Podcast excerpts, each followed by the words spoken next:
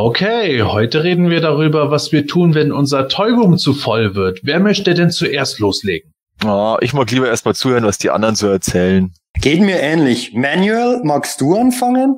Ähm, ja, warum nicht? Kein Problem. Ähm, Sepp, wenn du mir vielleicht zu Beginn ein oder eins oder eins, äh, eins, eins, null, null, null, eins, eins, null, eins, null, eins, eins, ähm, dann geht das schon. Äh, was? Was war das denn?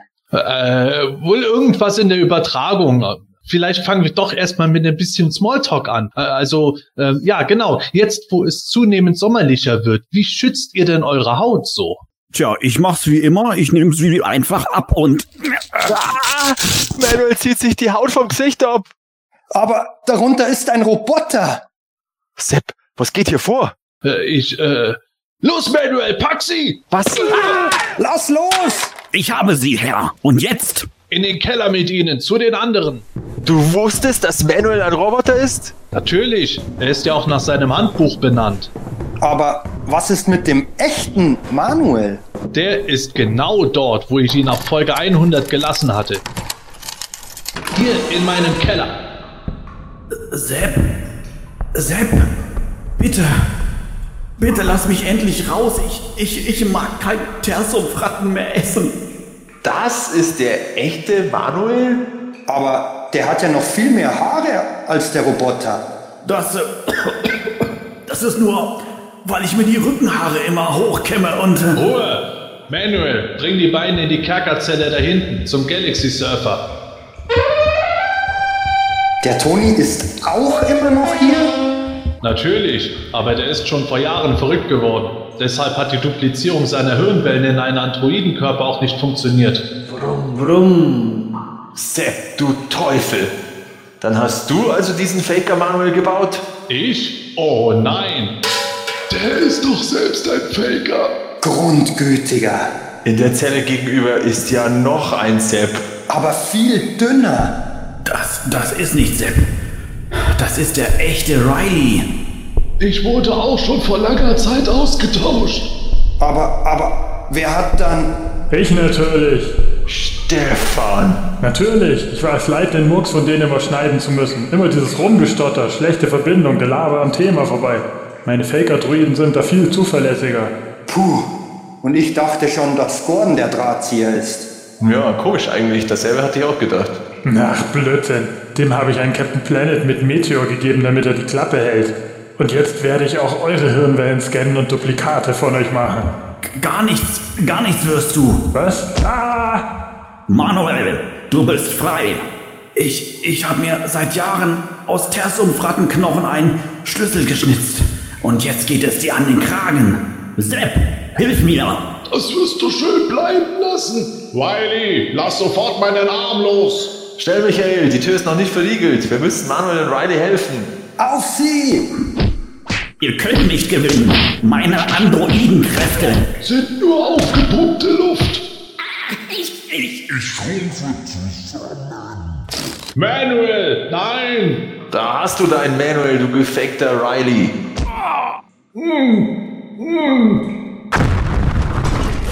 Du hast Sepp den geschrumpften Manuel in den Mund gestopft. Und, und dann ist er explodiert. Und Stefan habe ich in eine der Zellen gesperrt. Super Arbeit. Jetzt wird alles wieder gut. Ja, jetzt werden endlich wieder der echte Manuel und der echte Riley beim Podcast dabei sein. Haha. Nein. Wie? Äh, äh, nein. Habt ihr euch mal gehört? So kaputt wie eure Stimmen sind, wird da nichts draus. Aber, aber ich meine, äh, was? Am besten schauen wir uns die Androiden nochmal an, Matthias. Und programmieren sie um. Gute Idee. Ja, und, und wir? Hey, was? Nein! Tu, tu das nicht! Nicht zurück in die Zellen! So, das wär's. Und als nächstes reden wir mit Gordon. Nein!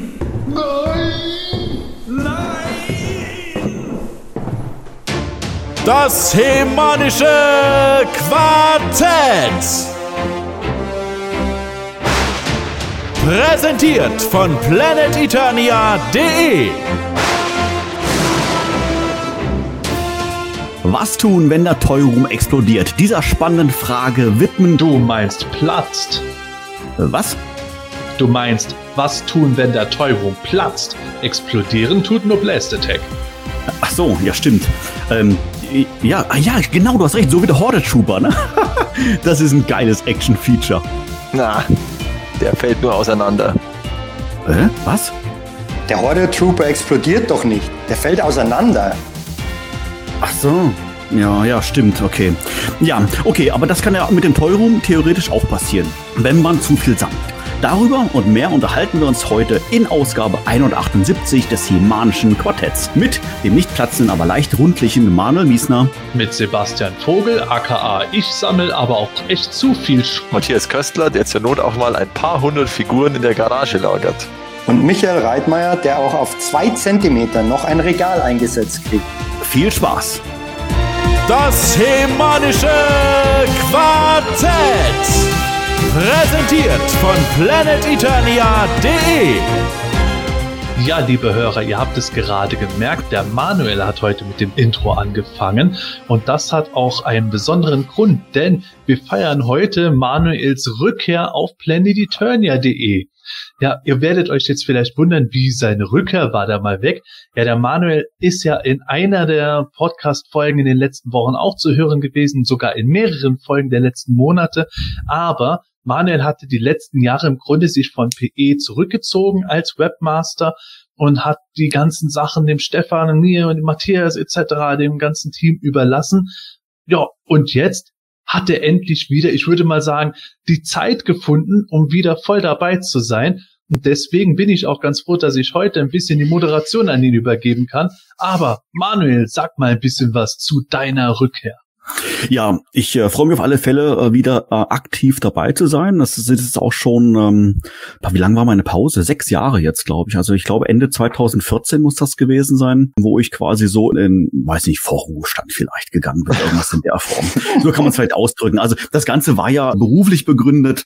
Ich war viel unterwegs und äh, habe das dann einfach zeitlich nicht mehr geschafft, das alles zusammenzukriegen und einen Hut zu bekommen.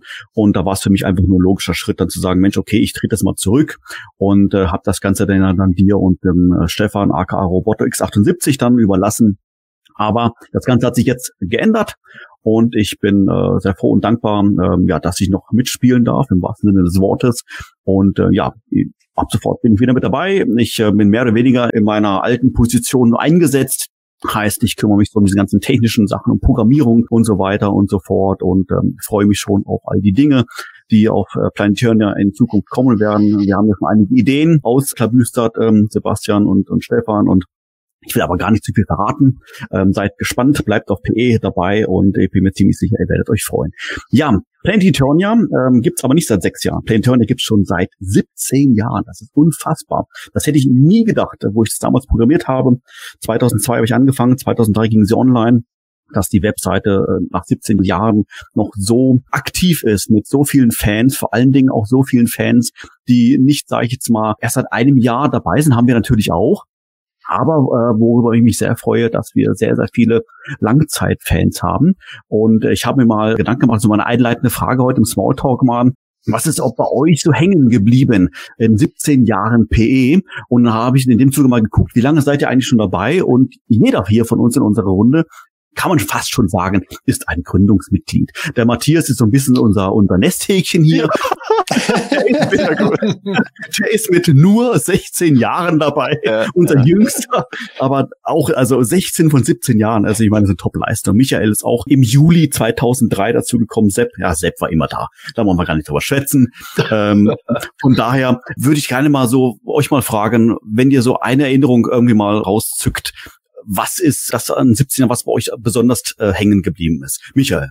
Bei mir ist es tatsächlich schwer. Es ist, ist Wahnsinn, als ich letztens gelesen habe, dass es wirklich schon 17 Jahre sind, aber ich habe mal drüber nachgedacht, aber wirklich eine Erinnerung, das geht fast gar nicht. Weil es ist faktisch zu einer täglichen Routine geworden, auf PE schauen, was gibt's an News, was ist im Forum neu. Was einem besonders im Gedächtnis geblieben ist, sind natürlich, sagen wir, die Thementage, die Aprilscherze, die auf PE finde ich immer super sind.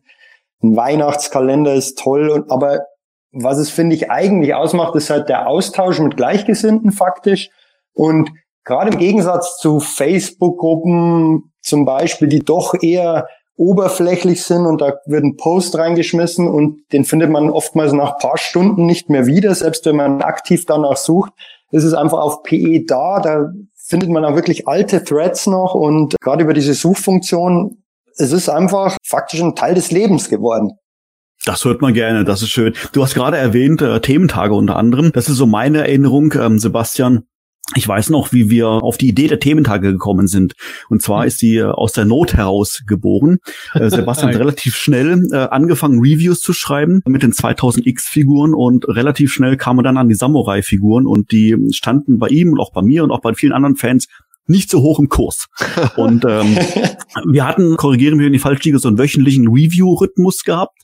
Und dann haben wir ausgerechnet, ja, es gab schon einige Samurai-Figuren, da werden wir locker mal so vier, fünf Wochen beschäftigt. Und das wollten wir beschleunigen. Wollten die so schnell wie möglich loshaben. Dann dachten wir, komm, wir ballern die innerhalb von drei, vier Tagen alle raus und nennen das Thementage. Das ja, waren unsere ersten gut. Thementage. Das waren unsere ersten Thementage. Und die kamen so gut an, da haben wir, ich weiß nicht, wie viel wir schon gemacht haben, Sebastian, aber seitdem gibt's die und finde ich eine ganz tolle äh, Institution auf Planetonia. Matthias, was ist mit dir? Also ich habe jetzt tatsächlich vorher mal nachgeschaut, ob ich noch rekonstruieren kann, warum ich mich angemeldet habe. Aber ich glaube, dass es tatsächlich der Keldor Day war, der da Ende Juni 2004 war, wo man den Keldor beim Toys R Us bekommen hat. Den 2000X Keldor, wenn man, glaube ich, für 30 Euro Motorumsatz macht oder so. Ich weiß nicht mehr genau. Ich glaube, das waren sogar die Snakes, die es damals gab. Kann das genau, sein? Genau, ich habe oder ja. ich, nein, ich habe damals, damit ich den Keldor krieg beim Toys R Us in München äh, die Samurai Figuren gekauft tatsächlich. Also da schließt sich der Kreis zu den Themen. ja, okay. Okay, okay. Und da habe ich mich dann wohl, aber anscheinend nicht an dem gleichen Tag, weil das war ja der 30.06. und da ist ja auch diese News da und das war ja auch dann Thementag mit Avataren und allem. Da habe ich mich noch nicht angemeldet anscheinend. Ich weiß nicht warum. Heute erst eine Woche später. Und das war dann halt so der, der Anfang, glaube ich, wo ich, ich denke, dass ich da über he tatsächlich dann auch drauf gekommen bin. Das kann ich nicht mehr reproduzieren, weil da sind die News nur noch bis 2013 im Archiv. Auch hier ein Vorteil okay. bei PE. Da kann man okay. bis ganz zum Anfang zurückgehen. Ja, das stimmt, das stimmt, das stimmt. Aber es sei dir natürlich gegönnt, dass du auch ja. was vergessen hast. Es sind ja immerhin 16 Jahre jetzt, ja, ja, ja. jetzt, jetzt schon zurück. Aber jetzt bin ich gespannt, Sebastian, was ist deine Erinnerung? Oh, also meine allererste, früheste Erinnerung an PE hat jetzt gar nichts unbedingt damit zu tun, was ich auf der Seite gelesen habe oder dort auch gepostet habe, tatsächlich war meine erste Erinnerung die E-Mail, die du mir damals geschrieben hast, wo du dann eben äh, gesagt hast, ja, hier, ich bin der Manuel von PlayEternia.de, ist eine neue deutschsprachige Seite und vielleicht magst du da mal reinschauen. Ich würde mich freuen, wenn du da irgendwo im Forum vielleicht dich melden würdest und mal auch gern ein paar Themen ansprechen würdest. Damals war ich ja noch Moderator auf Human.org. Ich habe zuerst dann irgendwie gedacht, was ist das denn für einer? Und, Also, äh, ohne dass es despektierlich klingen soll, aber zu der Zeit war das halt schon meistens so, dass man eher von Leuten angeschrieben wurde, die einen entweder verarschen wollten oder sich bei einem auskotzen wollten. Als Moderator hat man da halt immer irgendwo die Arschkarte. Und insofern war ich da total verwirrt und habe da aber schnell festgestellt, ach ja, äh, da ist ja schon ordentlich was dahinter. Und da war ich dann relativ schnell auch von der ganzen Sache durchaus beeindruckt, dass zu der Zeit, wo es schon diverse andere Websites gab, einer das mal so aus dem Boden gestampft hat und da auch mit einem ziemlichen Drive dahinter war. Ja, das stimmt. Ich kann mich äh, noch genau dran erinnern, äh, wo ich auch diese Mail geschrieben habe. Und ich muss zugeben, deinen Namen kannte ich. Also Riley kannte ich. Man war ja natürlich auch vorher schon aktiv auf den Webseiten, auch auf äh, heman.org.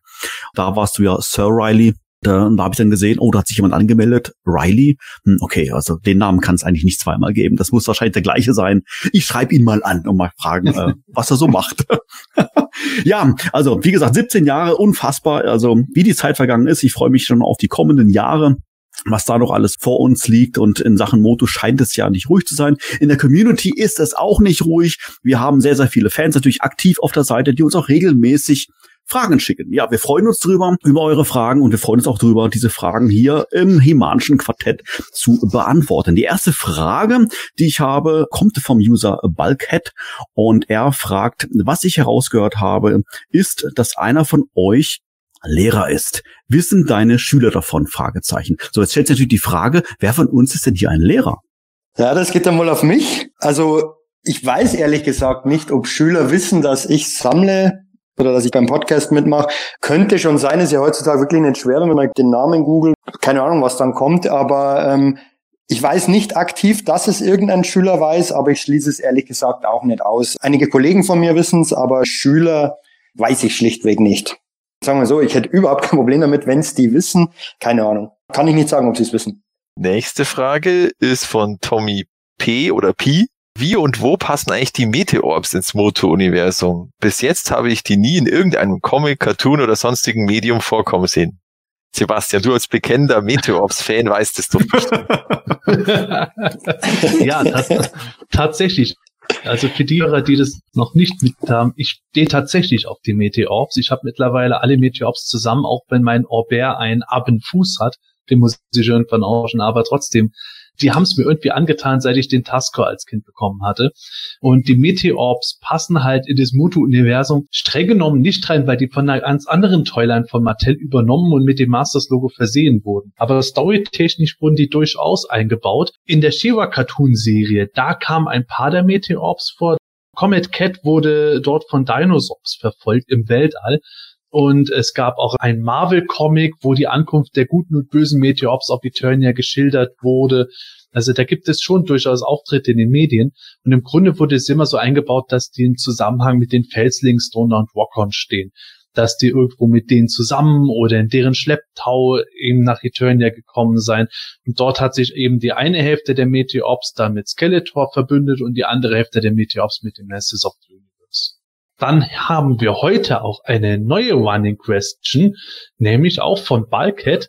Wie vollzog sich bei euch Sammlern der Übergang von Kind-Spielfiguren spielen zu erwachsener Figuren sammeln? Ging das fließend? Seid ihr als Kind von Moto weggekommen und erst als Erwachsener zurückgekehrt? Wie war das so? Also ich glaube, bei mir war das ganz klassisch, wie war sicherlich bei den meisten auch. Ähm, ich bin geboren 76, ähm, das heißt mit so 12, 13, 14 war es dann irgendwann für mich die Sammelzeit dann vorbei. Das war dann genau vom Jahrgang her das Jahr, wo dann auch Moto aufgehört hat und NA angefangen hat. Nicht, dass das der Grund war. Ich habe tatsächlich auch die ersten NA-Figuren gesammelt. Hat mir auch sehr viel Spaß gemacht. Aber ja, ganz klassisch, irgendwie so pubertätsbedingt hast, hat man dann halt dann aufgehört und dann waren dann irgendwann die Mädchen interessant und sowas alles. Was ich allerdings da nie gemacht habe, obwohl ich dann, sag ich mal, aufgehört habe, mich damit zu beschäftigen, meine Sachen zu verkaufen, das war für mich von vornherein ein No-Go, was ja viele damals gemacht haben, aber für mich kam das nie in Frage. Ich habe alles verstaut und das lag dann jahrelang bei meinen Eltern auf dem Dachboden, nachdem ich noch ausgezogen bin und sowas alles. Und wo ich dann selber Vater geworden bin, weiß ich noch, dass ich dann meinem Sohn zu seinem dritten Geburtstag, es muss das Jahr 2000, 2001 so rum gewesen sein, wollte ich ihm irgendwas schenken, und was natürlich ein Bub war, denke ich, Mensch, was schenkt man denn einem Bub? Eine Actionfigur. Und dann äh, dachte ich, okay, guck mal nach, was gibt's denn heute an geilen Actionfiguren? Und ich war entsetzt. Ich habe nichts gefunden, was mich irgendwie als Actionfigur wahrgenommen habe. Es gab Action Man, den gab's damals, aber da gab's ja gefühlt auch nur die zwei Hauptcharaktere in 38.000 Versionen. Das war irgendwie langweilig. Und so Moto-mäßig, was ich als Actionfigur von früher kannte, äh, weiß ich nicht, habe ich so nicht wahrgenommen. Also in den damaligen Spielwarengeschäften gab es da gefühlt nichts. Von daher dachte ich, komm, dann gehst jetzt mal auf Ebay und guckst da mal nach, was so He-Man-Figuren kostet, ob es überhaupt noch gibt heutzutage. Und vielleicht mit ein bisschen Glück haben die jetzt eine Wertsteigerung gehabt und ich bin Millionär. Konnte ja sein. So, habe ich gegoogelt, habe dann gleich gefunden, Leech-Figur für drei Euro. Dachten, okay, das mit dem Millionär wird nichts, aber es gibt zumindest noch Figuren zum Kaufen, also Vintage-Figuren zum Kaufen. Dann habe ich dann die ersten Figuren gekauft und damit fing das eigentlich an. Auf einmal googelte man dann nach He-Man, war dann auf den Fanseiten unterwegs, hat sich angemeldet und so weiter und so fort. Und irgendwann kam halt die Idee mit Planetonia. Ja, und jetzt sitzen wir halt hier. Das ist so das Ganze mal zusammengefasst irgendwie. Aber ich glaube, wie gesagt, meine Geschichte ist nicht so außergewöhnlich. Zu vielen anderen ist, glaube ich, ähnlich.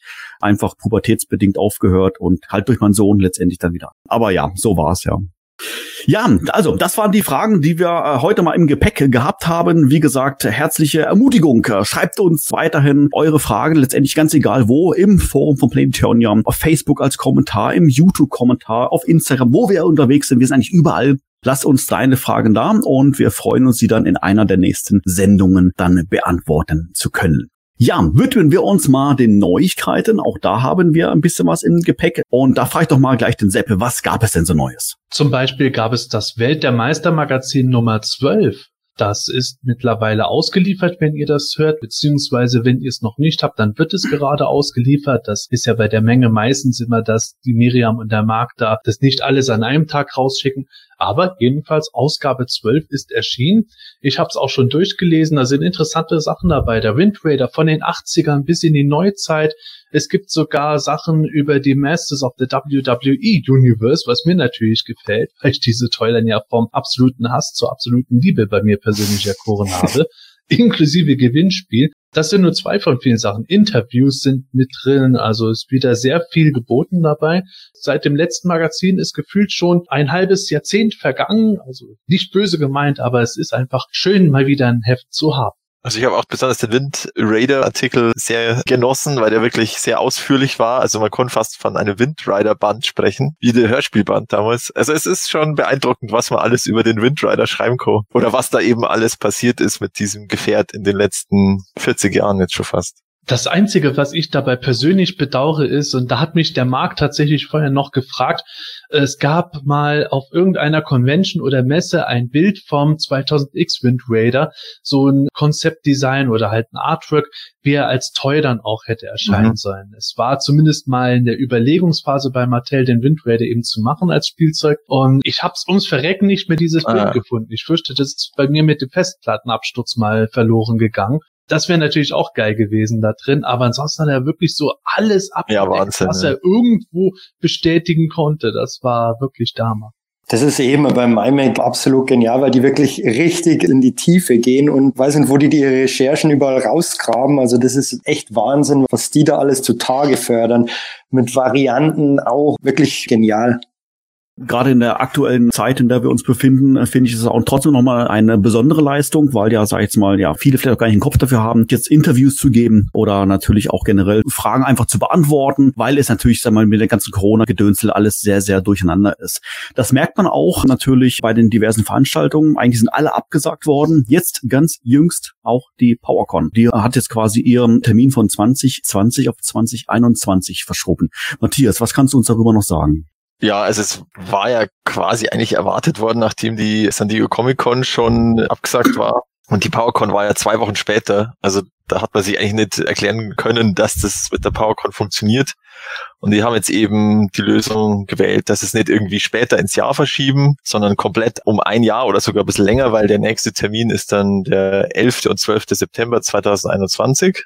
Was sie aber auch noch angekündigt haben, dass es tatsächlich so eine Art Online-Ersatz gibt. Zumindest wird es in Zusammenarbeit mit Mattel so Online-Events geben. Aber was das jetzt genau ist, ist noch nicht bekannt. Da kommt irgendwann nochmal eine News oder Details dazu. Ich gehe einfach mal davon aus, dass es irgendwelche Livestreams sind und die dann hoffentlich nicht über Facebook laufen, weil ich finde den Facebook-Livestream furchtbar. Sowohl technisch als auch in der ganzen Aufmachung. Finde ich einerseits natürlich schade, dass es ausfällt, aber andererseits ist es natürlich ein Vorteil für uns Nicht-Teilnehmer, dass wir dann dadurch endlich mal eine Online-Teilnahme haben. Quasi live dabei dann, ne? Mhm. Aber sag mal, auf der PowerCon hätte es doch auch Exclusives gegeben. Was passiert mit denen jetzt?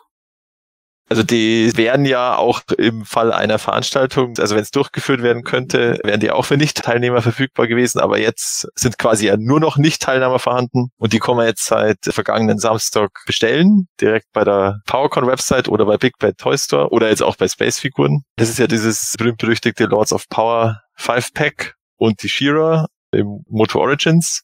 Und das ist losgegangen. Sie sind noch nicht ausverkauft und kann weiter bestellen. Bis 7. Juni, glaube ich, läuft es jetzt.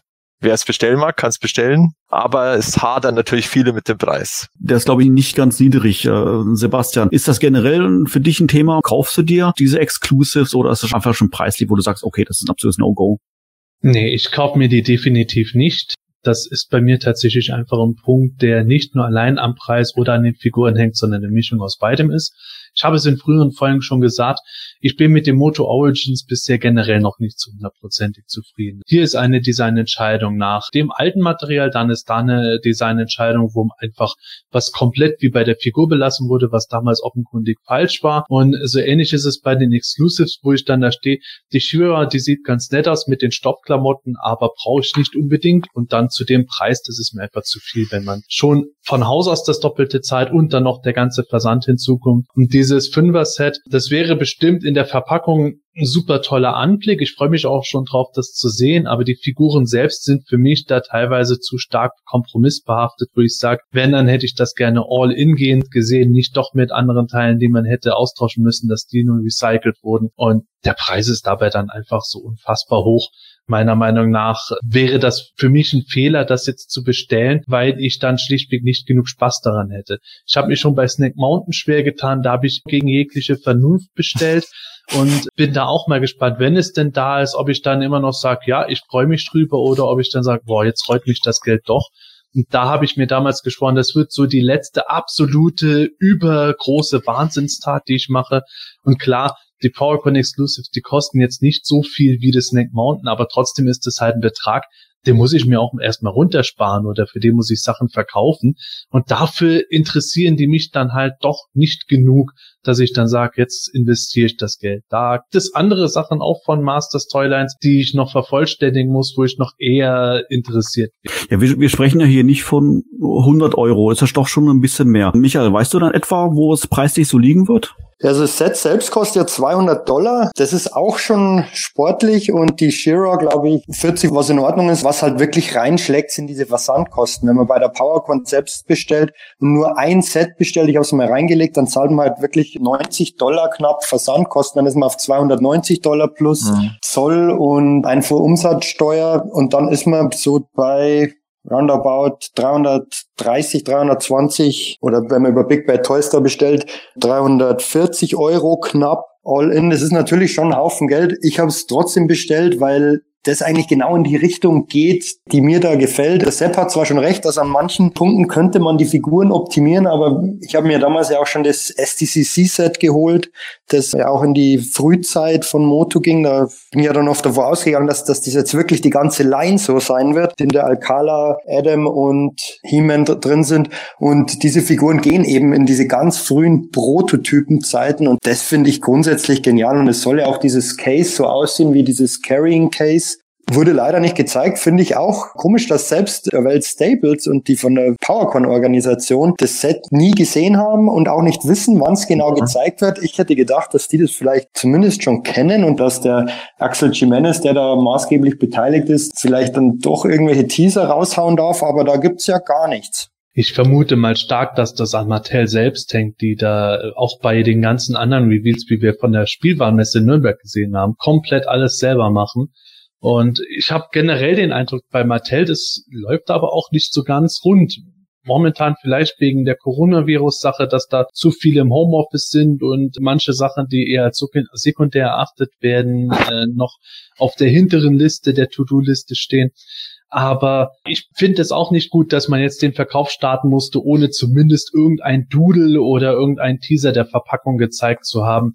Das finde ich gerade einen wichtigen Kaufeinreiz, die Verpackung in diesem Fall, weil ja eben auch wegen der Verpackung das mhm. Emmanuel Adams Set letztes ja. Jahr so populär war die Figuren werden ja, wie wir gesehen haben, jetzt doch schon ziemlich schnell abverkauft. Aber nichtsdestotrotz, das ist was, wo ich sage, momentan hat Mattel da generell ein bisschen Probleme, auch mal ja, so einen gewissen Schwung reinzubringen in die Geschichte abverkauft ist halt die Frage, wie man es jetzt interpretiert. Also jetzt nach einem Tag waren noch 30 Prozent bei der PowerCon übrig und bei Big Bad Toys dann noch 45 Prozent. Da konnte man jetzt sagen, zu dem Zeitpunkt war halt der Horde Zombie He-Man letztes Jahr schon ausverkauft, schlicht und ergreifend. Ja, natürlich. Also, das war ja jetzt der absolute Renner der Zombie Heman. Ja. Ich würde jetzt mal sagen, dass ein Zombie Heman auf Einzelkarte allein schon aufgrund des Preises sich besser verkaufen ja. als dieses Fünfer-Set. Aber wir hatten ja schon vorher spekuliert, dass die Sachen ein bisschen länger erhältlich sein würden. Ich war ehrlich gesagt erstaunt, dass da so viel überhaupt verkauft wurde. Ich hätte jetzt nicht damit gerechnet, dass sie von der PowerCon jetzt so einen hohen Prozentanteil mhm. weg haben. Mhm. Jetzt wissen wir aber natürlich nicht, ob die das halt gerechnet haben, dass dieser Prozentanteil, den sie noch übrig haben, halt der ist, nachdem sie halt eben auch schon an Big Bad Toy Store ihre Zeug abgegeben haben. Kann natürlich auch gut sein. Ja. Aber nichtsdestotrotz, ich glaube, der Verkauf läuft im Mindesten bisher recht solide. Es ist verwunderlich, finde ich, dass, weil die PowerCon beauftragt ja bei Mattel diese Exclusives, aber anscheinend behält sich Mattel das Recht vor, die komplette Vermarktung und alles bei sich zu behalten. Ist das normal in diesem Bereich? Normal. Also das macht jeder so ein bisschen anders. Und es ist oft so, dass halt natürlich die Firmen selber das ganz gerne irgendwo kontrollieren. Aber bei Convention Exclusives ist es halt auch meistens so, dass die Firmen selber das dann halt anbieten und nicht die Convention-Organisation. Das ist jetzt nicht bei der BotCon zum Beispiel so, wo es um Transformers geht. Die handeln das, soweit ich weiß, schon relativ selbstständig, wobei ich mich da auch gerne korrigieren lasse. Aber ich glaube, bei Mattel hapert es vor allem eher an der letztendlichen Umsetzung, dass halt da Okay. andere Firmen beziehungsweise die Konkurrenz da doch ein bisschen effizienter ist. Vielleicht auch, weil die jahrelange Erfahrung damit haben, was für Mattel jetzt eher noch verhältnismäßiges Neuland ist. Ich meine, wir haben jetzt die Brandmanager gesehen, da wissen wir auch, dass das jetzt nicht unbedingt die Leute sind, die da seit zehn Jahren genau mit sowas komplett involviert sind. Ja, werden wir schauen, ob sie sich in der Zeit ausverkaufen, weil es wurde ja auch schon angedeutet, also wenn was übrig bleibt, gibt's quasi schon noch andere Händler, die dann den Rest abnehmen und dann kann man es über andere Händler auch bestellen, nach dem 7. Juni. Da haben sie sich soweit abgesichert anscheinend. Also wenn man es haben will, ist es eigentlich keine Schwierigkeit, sie zu kriegen. Die Schwierigkeit ist halt, das Geld auszugeben. Das Mhm. ist nicht das Thema. Ja, das Ich- war bei dem ja. Slime Petimen auch deutlich schwieriger letztes Ja, ja. Wie du schon vorhin gesagt hast, weil der wirklich so schnell komplett. Der war relativ, und das war auch so undurchsichtig. Da war der wieder kurz ausverkauft, markiert, sowohl bei Space als auch bei Big Bad Toy Store. Da war der wieder kurz erhältlich, dann wieder nicht. Ja, Mhm. aber das haben wir doch bei Moto Classic schon öfter gehabt. Da gab es auch rasend schnelle Abverkaufszeiten und auf einmal zum Jahresende doch nochmal irgendwelche Lagerfunde gehabt, sowas alles. Mag Zufall gewesen sein, aber klingt doch irgendwie auch für ein bisschen Kalkül. Also ich glaube nicht unbedingt, wenn Mattel sagt, es ist alles weg, dass alles weg ist. Bei den Classics war das ja auch vor allem wegen Scott Knightley, der dann gedacht hat, er kann jetzt einen künstlichen Superdemand noch kreieren, indem er Mhm. einen Teil der Sachen zurückhält und dann erst später wieder anbietet oder auch manche Figuren nur für Abonnenten freigegeben hat und dann hat man lange nachdem er weg war plötzlich im Warenhaus bei Mattel festgestellt, ach du Kacke, bei uns liegen noch ein paar tausend Clamp-Gems rum und sowas.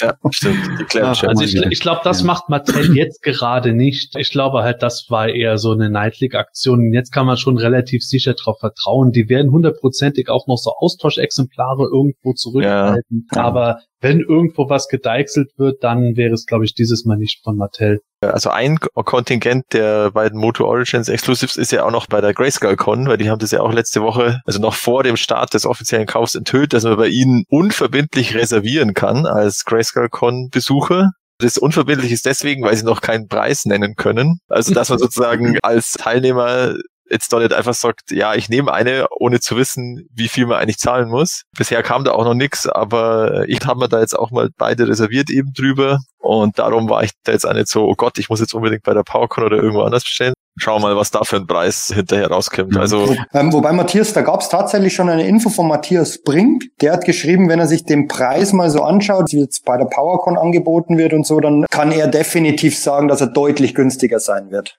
Was ist denn generell mit der Grayscale Con? Ist die nicht eigentlich mehr oder weniger zum gleichen Zeitpunkt wie die PowerCon? Ja, ja. Wie ist da die aktuelle Tendenz? Bekommt man da was mit? Spekuliert man dann auf die Lockerungen der Corona-Maßnahmen, dass man sie doch stattfinden lassen kann oder? Es wurde natürlich schon auch gefragt, wie das jetzt ist. Und also der Veranstaltungsort ist ja Nordrhein-Westfalen, also sind die Regeln in Nordrhein-Westfalen entscheidend. Das Blöde ist, du kannst zum aktuellen Zeitpunkt einfach noch nicht sagen, was ist im August gültig. Weil alle Regelungen immer nur bis zu einem gewissen Zeitpunkt gingen. Es gibt zwar diese bundesweite Regelung, dass alle Großveranstaltungen bis 31. August verboten sind, aber darunter fällt, glaube ich, die Grayscale Connect mit, ich glaube, letztes Jahr waren es 300 Leute du konntest einfach jetzt aktuell noch keine sichere Aussage treffen, beziehungsweise du konntest nicht sagen, ja, es ist ganz klar verboten oder du musst die und die Auflagen erfüllen, um das durchzuziehen. Das, da ist, muss man jetzt einfach abwarten, also den Juni oder vielleicht sogar noch den Juli, wie dort das Infektionsgeschehen ist und wie dann da die Regelungen sind. Aber was definitiv schon gesagt wurde, sie arbeiten an einem Plan B. Also ihnen ist bewusst, dass die Möglichkeit besteht, dass es entweder abgesagt oder verschoben wird. Da gibt's dann 100 pro eine Lösung. Ich kann es auch noch zum Teil nachvollziehen, dass die jetzt nicht deutlich sagen, wir sagen das ab oder Ja. wir ziehen das definitiv durch. Durchziehen funktioniert halt nicht, solange nicht die Rechtslage klar ist. Und absagen will man natürlich auch nicht, weil man da natürlich auch mit finanziellen Mitteln äh, Ja, ja, steckt. Und äh, das wäre nicht so ganz einfach zu stemmen, wenn man jetzt sagt, ah ja, dieses Jahr fällt es im Grunde aus, wir zahlen euch die Karten zurück oder wenn ihr wollt, lassen wir die für 2021 bestehen. Und das ist ja auch bei anderen Veranstaltungen so. Auch wenn man jetzt nicht sagt, es ist eine Stadionveranstaltung, aber auch kleinere Konzerte, da habe ich auch schon von Leuten mitgekriegt, die sagen, boah, im Moment ganz ehrlich, weiß man es noch nicht so hundertprozentig. In Bayern haben wir generell etwas striktere Regeln, aber Mhm. selbst da kann man ja nicht hundertprozentig sagen, ob unser Ministerpräsident jetzt äh, nächste Woche plötzlich die Idee hat, ach ja, vielleicht habe ich bessere Kanzleraussichten, wenn ich noch mal eine Lockerung mache. Bei der GrayscaleCon, ko- da kommt ja auch noch hinzu, dass du da Übernachtungen hast. Also du hast ja nicht nur eine Veranstaltung, wo an einem Tag Leute hinfahren und dann wieder heimfahren, sondern du könntest ja drei Übernachtungen haben. Und das ist ja nochmal eine extra Regelung, die da dann dazu kommt. Mhm. Und wie solche Auflagen in dem Veranstaltungsort eingehalten werden können, kann ich mir nicht vorstellen, dass da irgendwie das funktioniert.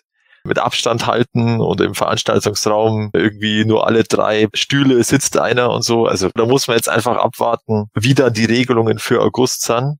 Wenn jetzt bis dahin die Regelungen in Nordrhein-Westfalen zumindest so weit bestehen, dass man sagt, okay, die GrayscaleCon findet statt, wirst du dann auf jeden Fall hin oder überlegst du dir das schon durchaus aufgrund der Lage? Muss ich ganz ehrlich sagen, ich würde es mir dann schon überlegen. Also ich würde dann schon äh, einfach schauen, wie ist die dann aktuelle Lage, wie kann ich mich da sozusagen am besten verhalten, was dann eben die Hygieneauflagen sind und wie sie es dann durchziehen können. Grundsätzlich würde ich schon gern hinfahren, aber es ist natürlich eine blöde Situation, wenn du jetzt diesen Abstand einhalten musst und gleichzeitig aber eigentlich mit den Leuten in geselliger Runde zusammensitzen musst. Ja, das ist ein bisschen komisch, wenn dann immer drei Stühle dazwischen sind. Was aber definitiv so sein wird, oder? Dass die GrayscaleCon die Exclusives auf alle Fälle verschicken wird. Weil die werden die ja nicht im August schon da haben, Ja. oder? Wenn's die, wenn's die PowerCon im September, Oktober verschickt. konnte mir eine anders vorstellen, da wurde jetzt zwar noch nichts dazu gesagt, aber das war ja jetzt meistens eigentlich so, dass wenn sie so Exclusives gehabt haben, dass sie die dann danach erst verschickt haben. Die können aktuell keinen Preis, aber eben auch kein Versanddatum nennen. Aber ich kann mir es auch nicht anders vorstellen. Die Exclusives könnte man sozusagen unabhängig davon bekommen, ob es jetzt wirklich stattfindet heuer oder nicht. Man müsste halt angemeldet sein. Keine Ahnung, wie sie das dann deichseln. Ja, natürlich, natürlich, natürlich. Ja. Es ist gänzlich neu. Meine Kinder haben mich auch gefragt, wann das letzte Mal vorkam, dass die Schule und alles geschlossen Ja. sage, Noch nie, gab's Ja, genau. noch nie. So, von Genau. daher äh, ist es alles sehr, sehr ungewiss, wie das jetzt mit der GraceCon weitergeht und mit ganz Exclusives weitergeht. Und wie du gerade schon gesagt hast, Matthias, das ändert sich ja quasi von Tag zu Tag, von Woche zu Woche. Da gibt's dann neue Regelungen, andere werden wiederum gelockert. Von daher Lieber Zuhörer, bleib am Ball, schau vorbei auf Planet Eternia, hör unseren Podcast, dann bist du auf alle Fälle informiert und äh, wir berichten natürlich, sobald es da Neuigkeiten gibt. So, abschließend eine kleine Neuigkeit, die möchten wir nicht vorenthalten, Sebastian, und zwar geht es dort um Motu und Uno. Was ist das denn? Ja, tatsächlich. Ihr kennt mit Sicherheit alle das Kartenspiel Uno. Das wird ja auch von Mattel vertrieben. Und ja, es gibt ein Masters of the Universe Uno, beziehungsweise es wird eines geben. Mattel hat das angeteased. Es gibt noch gar keine genaueren Infos. Wann kommt das jetzt wirklich raus? Man hat auch noch nicht alle Kartenmotive gesehen. Aber von dem Teaser her weiß man, es ist in Arbeit und es werden Vintage Box Art Motive auf diesen Karten abgebildet. Insofern müssen wir mal abwarten, wann und was genau. Ich hoffe mal nicht, dass es irgendein US-Exclusive wird oder eine Spezialedition, die es hierzulande nicht gibt, sondern dass man zumindest über Amazon.de vielleicht relativ leicht drankommt, denn ich bin normalerweise kein großer Merchandise-Freak, aber dieses Moto Uno möchte ich dann doch ganz. Mein Lieblingsfeature ist ja, dass auf der Packung steht, in diesem typischen Moto Super Feature Stern includes a special rule. Also es gibt eine Sonderregel. Wahrscheinlich hast du so eine Karte drin What? von, keine Ahnung, Zodek oder so. Ja, Zodek genau. besiegt alle. Aber eine geile Idee. Ich hoffe, ich hoffe, die kommen drauf. Da wäre Zodak ja wirklich prädestiniert für. Das wird dann die neue Version von Mensch ärgere dich nicht. Dann siehst du Spiele auf der Grayscale-Con beispielsweise mit Sam dann, jetzt hat dies auch schon wieder den Zodak. genau. Es müssen alle den Rest des Kartenstapels ziehen, wenn der Zoda gespielt wird. Äh, äh, Sehr schön, prima. Genau, so viel mal zu den Neuigkeiten der letzten Tage. Wir haben gerade schon immer wieder mal drüber gesprochen, übers Kaufen, über Sammeln. Und äh, das soll jetzt auch unser Thema heute sein. Behalten, verkaufen, verstauen, wenn der Toy Room platzt. Wie weit kann eine Sammelleidenschaft gehen? Wie viel sammelt man eigentlich? Wo verstaut man eigentlich seine ganzen Sammlungen? Präsiert man sie aufwendig in Dioramen oder packt man sie eher in Kartons auf dem Dachboden? Hauptsache, man hat sie. Ich würde gerne mal mit der Frage jetzt mal anfangen. Generell, ähm, wie bewahrt ihr eure Toys auf? Habt ihr letztendlich ein, ein Regal? Habt ihr ein Zimmer? Habt ihr eine ganze Etage? Habt ihr ein ganzes Haus gemietet nur für eure Sammlung? Wie ist das bei euch, Matthias? Also ein ganzes Haus habe ich nicht gemietet tatsächlich, aber in dem Haus, wo ich jetzt ja wohne, habe ich ja Dachgeschoss und Teil vom Dachgeschoss ist jetzt mein Sammlungszimmer. Ja, und das ist so wie im Dachgeschoss halt meistens, du hast halt immer diese Dachschrägen, wo du dann nicht ganz so optimal irgendwelche Regale hinstellen kannst, aber ich habe es meines Erachtens auch ganz gut hingekriegt, aber ich bin jetzt tatsächlich mittlerweile an der Obergrenze. Also ich muss jetzt langsam wieder Dinge ändern, damit ich so Artikel wie das Snake Mountain reinbekomme. ja. Ähm, un unfassbar. Sebastian, bei dir war ich schon öfter mal zu Besuch. Du bist ja, sag ich mal, auch in den letzten Jahren mal umgezogen. Ähm, wenn ich mich recht erinnere, würde ich sagen, von einem kleineren Toy Room jetzt in einen etwas größeren Toy Room. Ist das richtig? Ja, das kann man durchaus sagen. In meinem letzten Haus hatte ich in einem Werkzeugkeller meinen Toy Room gemacht und im neuen Haus, da habe ich dann zwei Kellerräume genommen, habe die Wand durchbrochen, habe jetzt einen doch etwas geräumigeren Toy Room ja, das ist schon ganz ordentlich. Bei dir, Michael, da weiß ich es auch, du hast kürzlich auf äh, Pain Turner TV auf unserem YouTube-Kanal ein Video von deinem Sammlungszimmer ähm, hochgeladen und das war auch schon sehr beeindruckend. Aber erzähl du da nochmal vielleicht noch mal ein, zwei Sätze dazu. Ich habe auch ein eigenes Zimmer, das ist allerdings sehr, sehr klein, das ist fünf Quadratmeter. Das ist ein, ein ehemaliges Speisezimmer und das wurde umfunktioniert in der neuen Wohnung ins Sammlungszimmer. Das ist auch der einzige Bereich in der Wohnung, in dem Moto überhaupt vorhanden ist bei uns. Das ist bis wirklich zur Decke vollgestellt. Mich wundert selbst manchmal, wie ich das ganze Zeug noch reinbekomme. Es steht wahnsinnig viel drin, aber noch sieht es einigermaßen aufgeräumt aus. Also es wirkt sehr stylisch, das muss ich sagen. Ja, danke, danke. Aber ähm, es wird sehr, sehr eng und ich muss auch öfters mal umstellen. Und mein Hauptproblem sind die Origins, wenn sie kommen. Da werden ja viele kommen höchstwahrscheinlich und dann weiß ich einfach schlichtweg nicht mehr, wo ich die hinstellen soll. Wobei du eigentlich der beste Vertreter für äh, die Aussage bist, die ich auch schon mal getätigt habe. Es kommt nicht auf den Platz an, sondern darauf, wie man ihn nutzt. Ja, ich habe wirklich versucht, jeden Quadratzentimeter in diesem Zimmer zu nutzen. Das ist mir auch ganz gut geglückt, aber es wird trotzdem verdammt eng es hat schon auch was, wenn man eben nicht alles komplett präsentieren kann und dann immer mal wieder durchwechselt, dann sieht man sich auch nicht so schnell satt, finde ich. Also zumindest äh, können wir zusammenfassen, dass wir jetzt alle, sagen wir so, in dieser, in dieser Luxussituation sind, dass jeder von uns mal mindestens mal einen Raum hat. Ich glaube, das hat auch nicht jeder und äh, der letztendlich natürlich auch gefüllt ist. Ich persönlich habe auch einen Raum, aber ich glaube, ich würde jetzt einfach mal behaupten, von uns vier jetzt hier habe ich am wenigsten Motu-Sachen. Ist aber auch gar nicht schlimm. Ich bin mit dem zufrieden, was ich habe. Wie würdet ihr dann aber eure Sammelleidenschaft beschreiben? Wir sind natürlich Motu-Fans. Würdet ihr sagen, wer Fan ist, muss auch kaufen? Kann man Fan sein, ohne zu kaufen? Worauf habt ihr euch spezialisiert? Ja, Moto ist, würde ich schon sagen, ist so der Hauptaugenmerk, aber zum Beispiel das Thema Vintage lasse ich komplett weg. Da sehe ich auch aktuell keine Möglichkeit mehr, da wirklich sinnvoll einzusteigen, beziehungsweise da habe ich jetzt auch nicht so den Drang dazu. Ich habe zwei, drei Figuren noch und die Vintage Collection von Super Seven, zwei davon, Eldor und Hero, aber das reicht. Ja, Classics war natürlich jetzt der Hauptaugenmerk der letzten Jahre.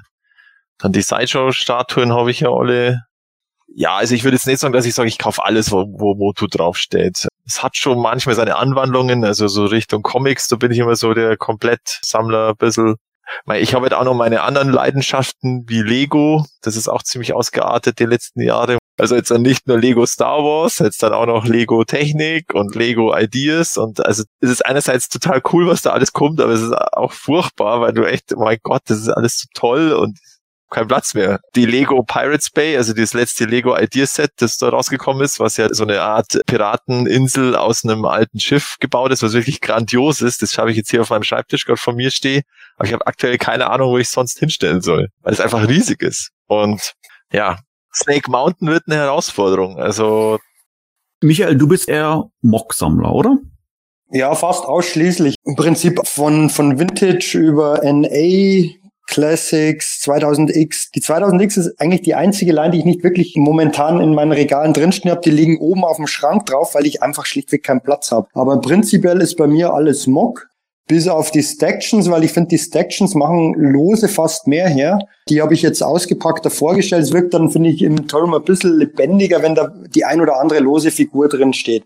Oder auch bei den Loyal Subjects, aber grundsätzlich sammle ich wirklich alles, wo Motu draufsteht. Jetzt weniger Merchandise, hier und da mal ein Mini-Comic, die Kassetten natürlich von Europa, die Werbemagazine. Also schon ein paar Sachen, aber nicht in, in diesem Ausmaß wie zum Beispiel der Markt, der Polygonus, der sich ja wirklich auf Merchandise spezialisiert hat. Das läuft nebenher. Wo ich wirklich zum Glück nicht groß eingestiegen bin, sind Burgen in Boxen zu sammeln, weil die nehmen so wahnsinnig viel Platz weg. Ich finde zwar die Boxarts immer grandios, aber wenn ich die alle hätte, das wird einfach schlichtweg nicht reingehen. ja, das kann ich mir vorstellen. Sebastian, ich weiß nicht, was jetzt besser ist, dich zu fragen, nach den Tollens, die du sammelst oder nach den Tollens, die du nicht sammelst. Ich glaube, die letzte Frage wäre einfacher zu beantworten. Ich weiß, wo ich in dein Teurum reingekommen bin. Ich bin ja ohnmächtig geworden. Zum Glück hattest du einen Defibrillator zur Hand. Vielleicht beschreibst du es in eigenen Worten mal. Fangen wir mal so an. Ich bin ja eher der Auspacker. Ich sammle nicht original verpackt, zumindest großteils nicht, außer jetzt Neo-Vintage-Figuren oder so einzelne andere Sachen. Aber die meiste Zeit packe ich aus. Dementsprechend kann ich meinen Platz auch ein bisschen effizienter nutzen als jemand, der jetzt zum Beispiel eine Wand mit original verpackten Figuren bestückt. Aber nichtsdestotrotz ist mein Problem wiederum, dass ich halt eben nicht nur Masters of the Universe sammle, und ich sammle auch nicht alles von Masters of the Universe, aber halt schon sehr viel. Und dazu kommen dann noch ganz viele andere Toylines. Ich habe im Moment so ein bisschen einen kleinen Fokus wieder auf 90er Jahre Actionfiguren von Toybis, also die Marvel Actionfiguren. Ich habe immer wieder gerne Wrestling-Figuren, auch so Batman, DC, Superhelden, Kenner, Toylines wie The Shadow äh, bin ich immer gern dabei. Da gibt es ganz viele Sachen, bis hin zu Transformers. Ich sammle bei weitem nicht alles komplett, natürlich um Gottes Willen, das wäre ja Wahnsinn, aber es kommt immer wieder stückchenweise hier oder da irgendwas dazu, das mir halt Spaß macht und das ist halt bei mir Fluch und Segen zugleich, dass ich halt eben nicht nur mit Masters of the Universe mich auseinandersetze, sondern mit ganz vielen Toylines. Und das ist tatsächlich dann so ein Punkt, wo man dann an seine Kapazitäten stößt. Zum einen natürlich finanziell. Da, wo andere Leute halt jetzt nur auf Snack Mountain warten, gibt es für mich im Grunde ein ganzes Schlaweraffenland, das in den Monaten dazwischen kommen könnte, wo ich dann natürlich nicht alles holen kann. Zugleich ist es halt auch, dass ich diesen mittlerweile sehr großen Raum so weit bestückt habe, dass ich da immer wieder umdisponieren muss hältst du damit deine Freude am Sammeln lebendig, dass du alles auch mal hin und wieder mal anfasst, dass dir das irgendwie nicht gefallen läuft, irgendwie, keine Ahnung, nach einem Jahr denkst, ach Gott, da ist ja ein Spector, dann wusste ich gar nicht, dass ich ihn habe irgendwie. nee, also das, das funktioniert bei mir sogar ganz gut, dass ich in der Regel auswendig weiß, was ich habe. Wenn ich jetzt eine Liste erstellen müsste, das würde natürlich Stunden dauern, damit ich auf jedes einzelne Ding nochmal komme. Aber ich komme drauf, tatsächlich. Das kann mir nicht passieren, dass ich jetzt irgendwo stehe und dann überlege, ach, habe ich das jetzt oder habe ich das nicht? Das klappt ganz gut. Das Umdisponieren ist eher so eine Sache. Ich möchte natürlich die Sache noch ausstellen. Ich möchte so wenig wie möglich irgendwo in Kisten lagern. Ich habe jetzt neulich erst so meine letzten, ja, das ist so circa ein halbes Dutzend an Spawn-Figuren aus den 90ern, die ich noch habe. Die habe ich mal wieder ausgepackt und gucke im Moment, ob ich irgendwo einen Platz finde, wie ich die bereitlegen kann, während ich mich zugleich schon innerlich vorbereite, dass ich innerhalb der kommenden zwölf Monate noch ein bisschen Scooby-Doo von Playmobil und den DeLorean aus Zurück in die Zukunft von Playmobil auch noch holen möchte. Ich überlege und schaue, kann ich jetzt dieses Regal vielleicht ein bisschen kompakter machen, dass ich jetzt zwei Regale oder eineinhalb Regale ein bisschen zusammenkomprimiere und dann am Ende wieder einfach für was anderes frei zu bekommen. Oder schiebe ich die eine Toyline jetzt in das andere Fach, weil das dort immer noch reinpasst und das größere Fach ist jetzt wiederum frei für zum Beispiel Masters of the Universe Shiva-Figuren oder sowas. Du präsentierst deine Sammlung dann wirklich in Form von Dioramen. Naja, also ich baue jetzt keine Dioramen, wo man dann irgendeine Landschaft hat. Ich habe zwar bei meinen Masters of the Universe Classics diese alten Holzstücke aus Aquarien, da irgendwo so zwei Dinger drin stehen, wo ich einmal einen Greif drauf habe und woanders ein paar Figuren balanciere. So von diesen Modellbauzügen habe ich so ein paar grüne Unterlagen da reingemacht. Aber meistens ist es eher so, dass ich schon kleine Schlachtengemälde mache, aber jetzt nicht irgendeine Landschaft drumherum baue, weil das würde noch mehr Platz verschwenden. Ich habe halt viel Spaß daran, meine Sachen sehr individuell aufzubauen und auch immer wieder mal umzustellen. Da kommt das Umdekorieren natürlich auch mit zutage. Und auf die Weise versuche ich dann halt irgendwas eigenes darzustellen, dass du halt sonst nicht irgendwo siehst, wo in der Vitrine die Sachen halt nur sehr gerade irgendwo aufstehen. Du hast ganz am Anfang mal gemeint, muss man eigentlich, damit man Fan ist, auch sammeln. Das finde ich nicht. Also ich kann natürlich leicht redeln dadurch, dass ich eine große Sammlung habe. Aber ich kenne es das auch, dass das Geld eben nicht locker sitzt. Ich habe halt auch drei Kinder ein Haus abzubezahlen. Und da ist einfach nicht so viel drin. Und ich finde, man muss nicht irgendwo sich als Fan zweiter Klasse fühlen, nur weil man jetzt irgendwas nicht kaufen kann oder generell nicht kaufen kann, sondern sich nur im Internet darüber informiert. Im Gegenteil, ich finde es immer wieder cool, wie auch PE jede Woche sich neue Leute anmelden und dann auch teilweise kommen und schon fast ein bisschen verschämt sagen, ja, ich habe jetzt gerade erst so die drei alten Figuren aus meiner Kindheit rausgekramt oder ich habe mir jetzt mal eine Figur bestellt das ist genauso legitim wie jemand, der 100 Figuren da stehen hat. Das Wichtige dabei ist die Freude, die man hat. Und wenn man einfach Freude dabei hat, sich im Internet zu informieren, was geht so ab und was sind coole Bilder gerade, die rauskommen, dann ist das auch in Ordnung. Du hast da einen wichtigen Punkt gerade angesprochen, übrigens ein sehr schönes Statement. Natürlich beim Sammeln braucht man Geld, logischerweise. Die Sachen kosten natürlich einiges, in der Tat auch nicht wenig. Wir haben vorhin bei den News schon ein bisschen drüber gesprochen. Solche Sachen wie Castle Grayskull, Snake Mountain von der Moto Classics Variante, meine Güte, da kaufen andere fast ein Auto für. Aber es ist halt nun mal so. Und äh, der eine oder andere möchte es natürlich auch haben. Aber wie gesagt, Geld ist wichtig. Michael, wie ist das bei dir? Du hast vorhin gesagt, dass du einige Mocks dann auch tatsächlich eher oben verstaut hast, die du eigentlich dann nicht mehr siehst. Würdest du die dann auch früher oder später dann runterholen und sagen, okay, ich verkaufe sie jetzt, um einfach andere Sachen wieder zu refinanzieren? Das mache ich eigentlich so gut wie gar nicht. Ich habe die 2000X dann zwischenzeitlich auch mal ausgestellt gehabt, dann mache ich es mal weg, tausche es aus. Habe ich früher teilweise gemacht, dass ich einige Sachen verkauft habe, um wieder andere zu kaufen.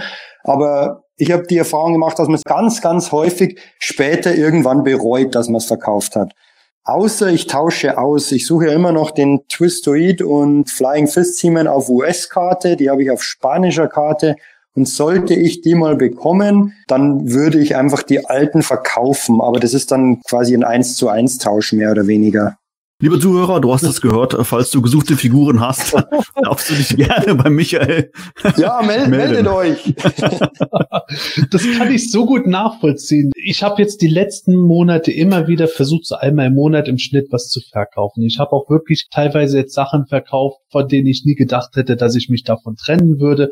Bei manchen Sachen habe ich bewusst den Preis ein bisschen so angesetzt, dass es mir auch wirklich nicht so schwer fällt, wenn ich da jetzt schön was dran kriege dass es wegkommt, aber sich von den Sachen zu trennen, ist schon unglaublich schwer. Und ich habe Anfang der 2000er, sagen wir mal, 90 Prozent meiner Spawn-Sammlung verkauft und wirklich nur dieses halbe Dutzend Figuren übrig gelassen. Und ich bereue das zum Teil jetzt auch schon. Es ist zwar befreiend, sich von etwas zu trennen, auch weil ich mir ansonsten schlichtweg Neuanschaffung gar nicht leisten könnte. Dafür reicht das Budget nicht. Aber das ist dann so eine Lücke, wenn man dann auf einmal merkt, ach verdammt, die kleine Toyline, die du seit drei Jahren nicht mehr angeschaut hattest, jetzt hast du sie verkauft und jetzt just hättest du sie doch wieder.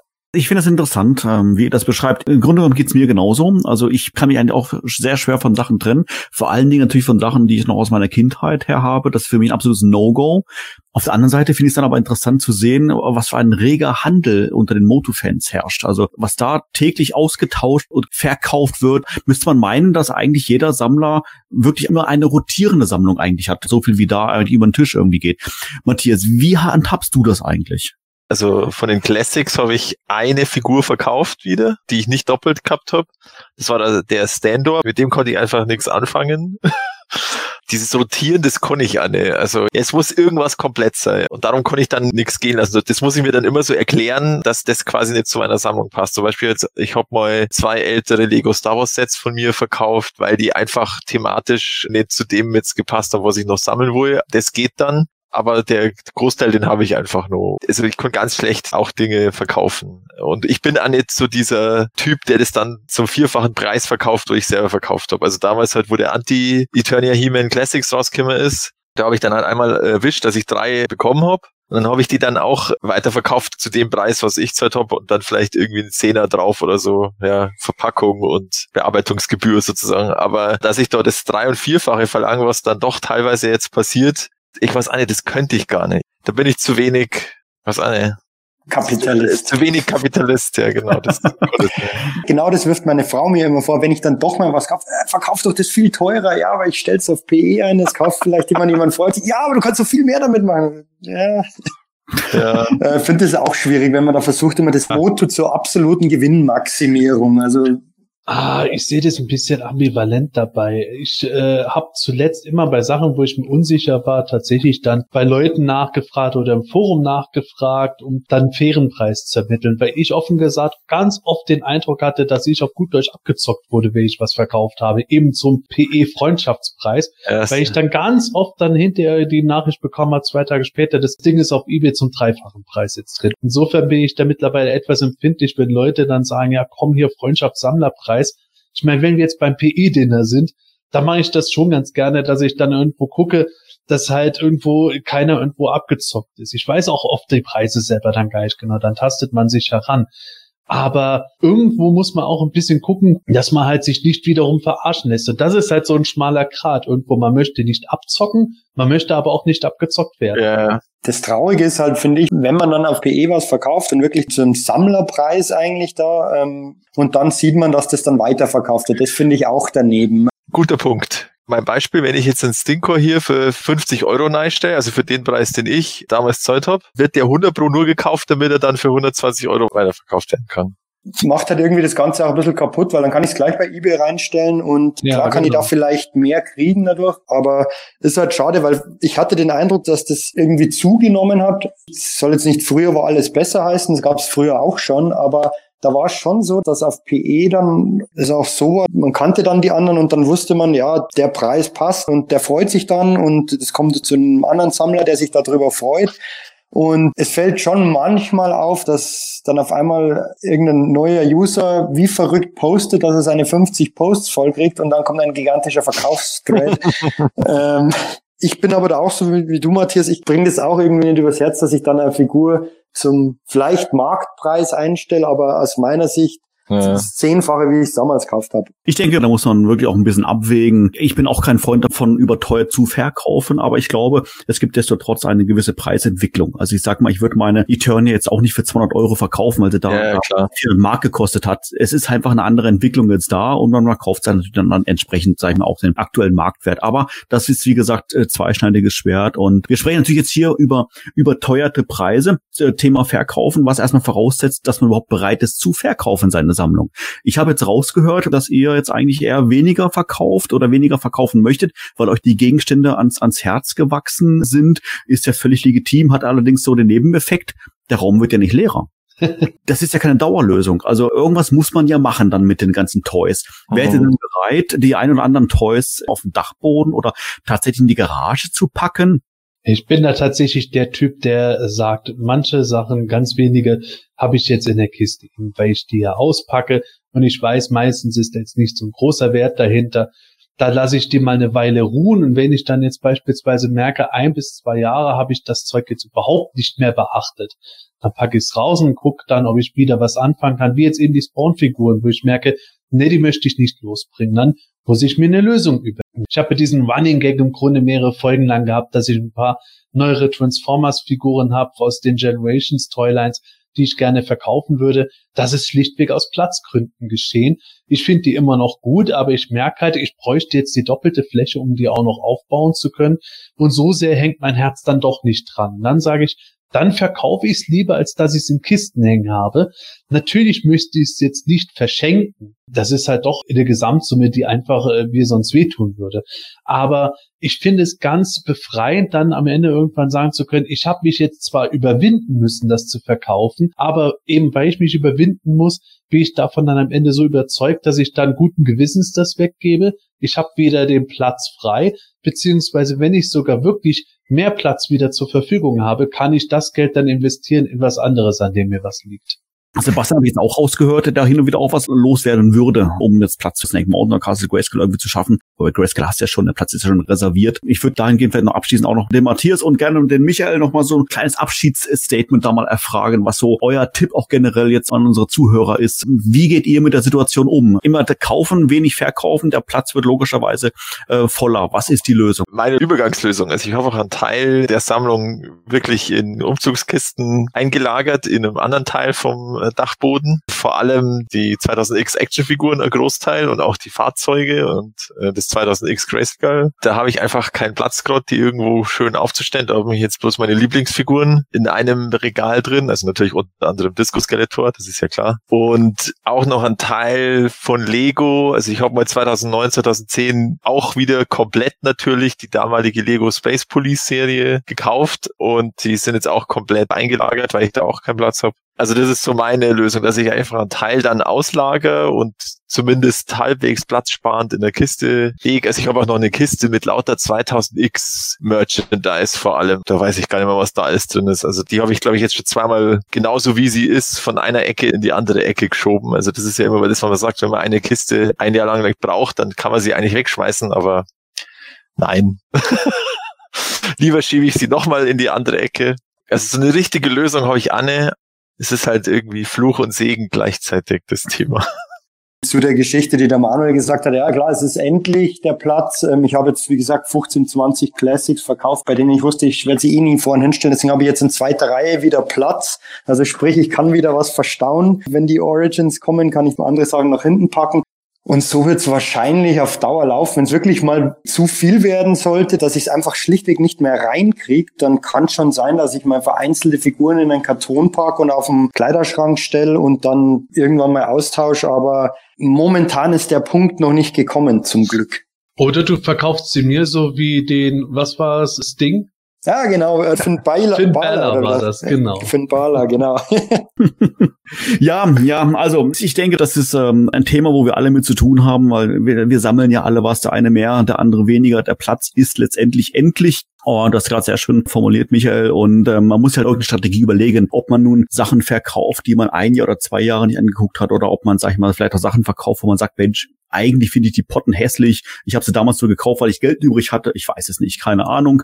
Eine weitere Alternative wäre natürlich noch ein, ja, ein zweites Sammlungszimmer vielleicht. Aber ob man das bei der Ehefrau oder Lebenspartner durchbekommt, wenn man auf einmal, weiß ich nicht, das Bad ausbaut und einfach dann die Detolf-Vitrinen reinpackt.